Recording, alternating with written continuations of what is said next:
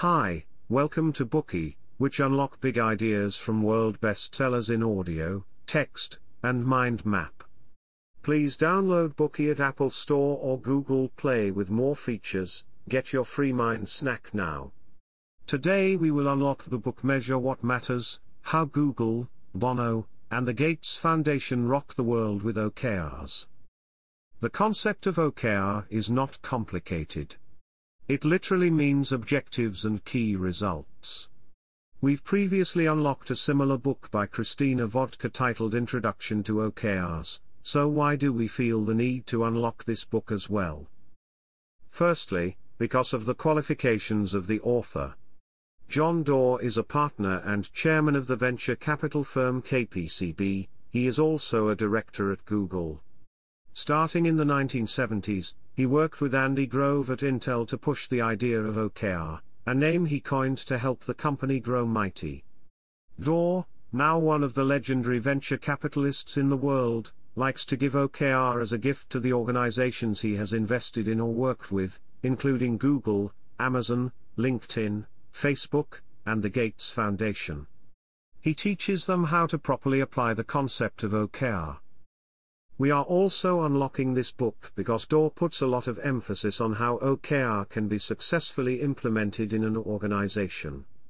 OKR is about alignment, about aiming at the same goal, and it requires everyone to understand the spirit of collaboration behind the concept. This is obviously not something you can do with a few meetings. Doerr spends a lot of time talking about how different companies have implemented the concept of OKR, and he invites the heads of those companies to speak for themselves. These are some of the unique reasons that allow this book to have perspectives different from other OKR related books. The last reason for unlocking this book is that Doerr elevates the concept of OKR to the level of corporate culture. All this contribute to the fact that no one understands OKR better than John Doerr. Next, we will explain the content of Measure What Matters in three parts. Part 1 What is OKR? Part 2 How to use OKR to improve organizational effectiveness. Part 3 How to use OKR to build a learning oriented organization. Part 1 What is OKR? As we mentioned earlier, OKR is an acronym of objectives and key results. The letter O refers to the organization's core objectives, and KR refers to the key results that must be accomplished to achieve these core objectives. The concept of OKR has a long history. Back in 1954, management guru, Peter Drucker, published a blockbuster book titled, The Practice of Management, and in that book he proposed the idea of management by objectives and self-control. Drucker found that if a person was involved in the choosing of a course of action, he would be more motivated to see it happen. But if he was instead asked to do the tasks prescribed by others and was to be judged by performance indicators such as KPIs, he would quickly become passive and bored. Many forward thinking companies had adopted the management by objectives and self control method, and with it achieved impressive results. But then its flaws began to show, and it became another tool like KPI, until it was recreated by Andy Grove, Intel's executive vice president and author of another book we've unlocked on our platform, High Output Management. Grove reinvented an objectives setting system that was based on Drucker's objectives management idea, and named it IMBOS, Intel Management by Objectives.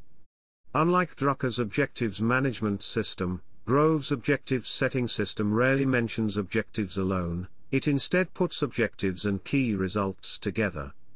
According to Doerr, the term key results seems to originally be coined by Grove. As such, he named Grove's method OKR to give distinction to the term key results. That is the origin of the OKR concept. So what problems can this OKR concept help businesses solve? The most obvious one, perhaps, is helping a business to pull the energies of all for a common purpose. This is among the major challenges leaders often encounter when promoting and applying traditional performance management tools, such as KPI in their organizations. Specifically, the following are three dilemmas that leaders often face. The first challenge for leaders is the choice between qualitative and quantitative objectives, and OKR focuses on objectives that are a combination of both. The O in OKR is the qualitative objectives. It points out the general direction. KR on the other hand, have to do with the quantitative objectives, which measures the implementation. By contrast, KPIs focus more on quantitative objectives and less on qualitative ones. For KPIs, the numbers are everything, and it doesn't put into consideration how much of the organizational objectives behind the numbers are being achieved. It can be expected that such a dilemma will arise, the assessment indicators of KPIs have been met, but the organizational objectives have not, because the organization lacks the awareness to identify clear organizational objectives when formulating KPIs. In contrast, for an objectives management system like OKR, qualitative objectives are clearly identified and emphasized as a priority for the organization, and that brings benefits. It can provide rationales for specific tasks and achieve consensus among higher and lower levels. The second challenge is the choice between team objectives and individual objectives. As we all know, KPIs are about breaking down tasks from top to bottom.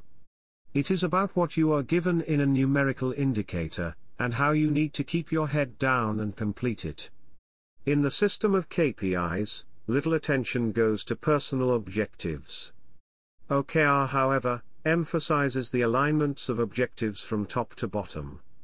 Individual objectives are based on upper level objectives. If the upper level objectives and key results are clear, individual objectives and key results will also be clear. OKR aims for integrating individual objectives into team objectives, thereby eliminating the need to emphasize on either of the objectives. It helps your superior achieve their key results when your personal objectives are aligned with theirs, it's like soldiers have to work with their commanders at all levels, to understand why the war is being fought, for whom, and how they personally should be contributing to the battle. The third challenge is the choice between long-term and short-term objectives. A good objective must have ample time to be achieved. If the duration is too short, it will lead to confusion and a dead end. The duration can't be too long either, the modern world is changing so fast that an objective that seems reasonable this year may not be relevant next year, so OKR usually dedicates three months to serve as an assessment period. To stay on the right track and achieve your ultimate goals, it is recommended that you review your performance at least once a week.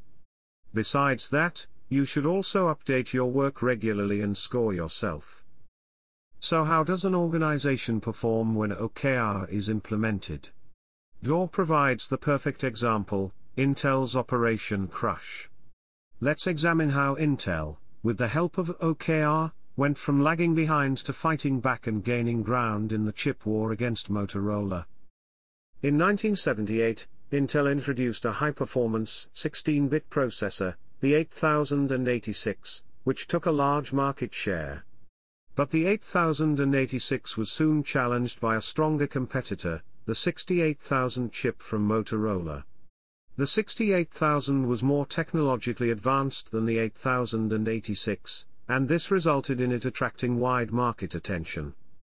Not having enough time on their hands, Intel couldn't beat Motorola's technology. So, Grove convened a meeting, and the consensus was that instead of hitting hard at Motorola's superior technology, they had to go after Motorola's weaknesses. What was Motorola's weakness? It was in its bigness. Motorola is a large and diverse company that makes everything from two-way walkie-talkies to compact televisions. Intel, however, is a specialized company focusing on memory chips, microprocessors, and operating systems. So when a customer has a problem, who do you think they would call? Whom of the two companies would clients expect to work with? Aware of this, and with the full intention of beating Motorola, Intel launched a program called Operation Crush. The objective was to win in the 16-bit microprocessor market, and the guiding principle was to overhaul the marketing plan with existing technology of the 8000 and 86 chip, and guide the customer to notice Motorola's shortcoming as mentioned earlier. That is comparing to the short-term advantage in technical practicability, long-lasting customer support and service are more valuable. To that end, Intel marketers decided to sell to customers fully integrated microcomputer solutions, including hardware and software, not just a set of components. With a clear objectives in mind, several key results supporting this objectives were reformulated. What was the result? Intel quickly turned the corner. By 1986, the 8086 chip had recaptured 85% of the 16-bit processor market, and Intel was well on its way to achieving a strategic shift from memory chips to microprocessor chips. Doerr writes in this book, as we've seen, without OKR, Intel would not have been the company it is today. So that's what we have to cover for part 1. We mentioned that OKR is an organization's core objectives, the path to achieve it, and the criteria to measure it.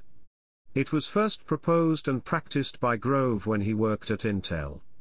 Using OKR, businesses can solve three common management dilemmas qualitative objectives versus quantitative objectives, team objectives versus individual objectives, and long-term objectives versus short-term objectives.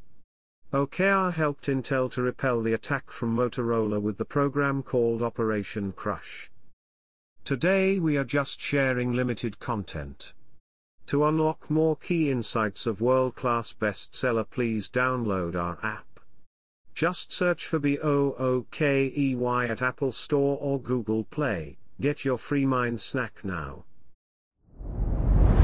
Dir hat dieser Podcast gefallen? Dann klicke jetzt auf Abonnieren und empfehle ihn weiter. Bleib immer auf dem Laufenden und folge uns bei Twitter, Instagram und Facebook. Mehr Podcasts findest du auf meinpodcast.de.